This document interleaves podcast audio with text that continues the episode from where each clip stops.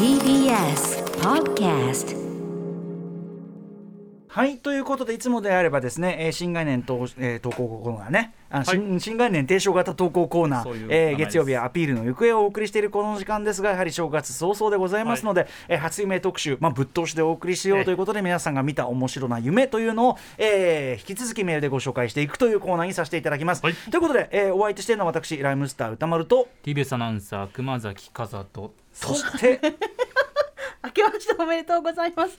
月曜日ディレクターの保坂と申します。はい、保坂あかりさんです。はいいらっしゃいませ。ありがとうございますす。ねえ、アピールの行方、ちょ今日はおお休みしてということですけど、はい夢の方はこれは保夢坂さんは？あ、私ですか？え私あの面白くなかったんですけども。え面白いいいですよ面白くなそんなくてそんな面白くないです夢の面白いも面白いとか面白くないじゃないですから。なんかあの中継に急行くうん。代わりを急にやってくれと言われて、え。え、あ、わかりましたって言って、じゃあ西武線に乗っていくんですって言われて、うんなんかあの若い芸人さんお二人と、ええ。誰かわからないですけども、誰かわかとあの。僕たちの方が詳しいんで僕が案内するんでって言われて、うんうんうん。ディレクターは私一人ええ。で三人で西武線に乗るんですよ、うんうん。よくわかんないけど西武線の、まあ、終着駅に着くと、ここで乗り換えますって言われて、うん。でその電車を降りると、なんかもう本当原風景みたいなところが広がっていて。はい。であの明らかにすごくレトロなうん。1両しかない電車、うん。これもなんか西武なんとか線と、まあ、俗に言われるらしいんですけども、それに乗り換えるんですよ。で乗って着くともうすごい原っぱに、あのいっぱい菜の花が咲いていて、へで高校生が野球をやってるんですね。うん。で、まあ、その高校生もまあ明らかに現代ではない昔うん。の感じの人たちでで僕たちと野球やりましょうって言われるんですよ。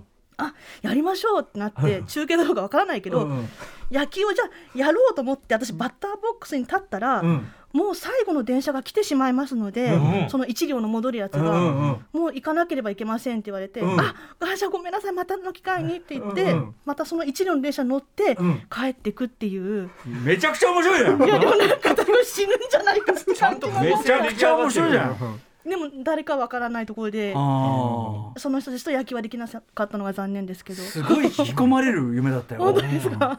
へえ。まあ、初夢ないですね。三十一の夜に見ましたね、これは。野球お好きなんですもんね。そうです。うん、そういうのもあるし、あとなんかやっぱ皆さん仕事関係の夢見ますね。そうですね。何ね。かときっとこの中継にそこはね。絡みがなんとなくあって。でもなんかそのうんなん。か菜の花とかさ、そうでした。あと昔のそのね野球の子たちに混じってなんかちょっとん。いい夢じゃない？なんか宮沢賢治感すらあるような。でもそうですね。ねでも見たことないぐらいのこううん。原風景。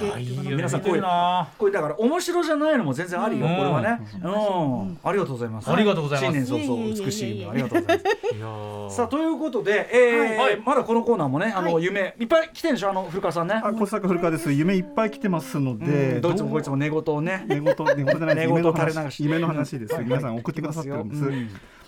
うんえっとじゃあですね、ちょっと夢のエピソードというよりもこういうタイプのメールも実はちょっと来ているので、はい。ちょっと今までのエピソード系とは違うタイプのメールをわかりました。紹介したいと思います。いきましょう。ラジオネームマカママレードさんからいただいたえいよ夢。初夢ではないんですが何年か前に見た夢の話です、夢の中で僕は自分の家にいました、家から出ようと玄関に行ったところで普段慣れ親しんでいる家の雰囲気と若干違うことを発見し、ああ僕は今夢の中にいるんだと気づきました。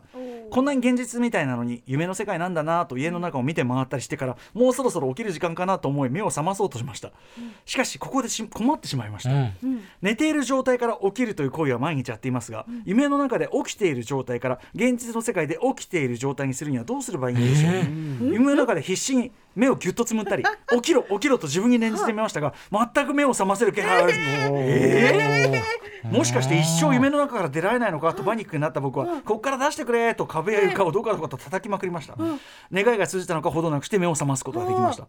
それから明晰夢を見ることはあっても起き方がわからなくなったのは、えー後にも先にもこの時だけです、えーすごい。へ夢えなそうくなるこういう笑えるもんじゃないでもめちゃくちゃ興味深いメールみたいなのがちょくちょく混ざってて、あのー夢のさ途中であこれ夢だなってことはまああるじゃない、うん。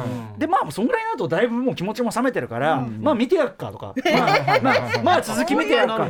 でもう結構ほらやばいことになっててもまあまあまあもうまあまあもうもう夢ですし、はいはいみたいな。上級者ですね。そうかね。でもでもまああので半分夢だって分かってるからまあだんだんまた別の感じにうやむやになり、まあなんなら目覚めてみたいなことあるけど、どこのさこれが夢だと、うん。はい。でさあ起きよう、うん。起きれないって。こんなのって。これは悪夢っちゃ悪夢。これ以上ないタイプの悪夢、ね。なんかね、うん。めちゃくちゃ怖くない？これめちゃくちゃ怖い話。うん、しかも自分の家っていうねそうそうそうそう。ところもね。夢の中にリアリティが感じられて、そして目覚められないっていう、これ本当に夢だったのかね？えそれすらもなんかよくわかんないまあいろいろいや例えば怖さいこと言うね要するに寝ぼけてうろちょろしてあで家の中でどかどかやってみたいなそれはこの人に立証しようがないもんねあーあやばい時間が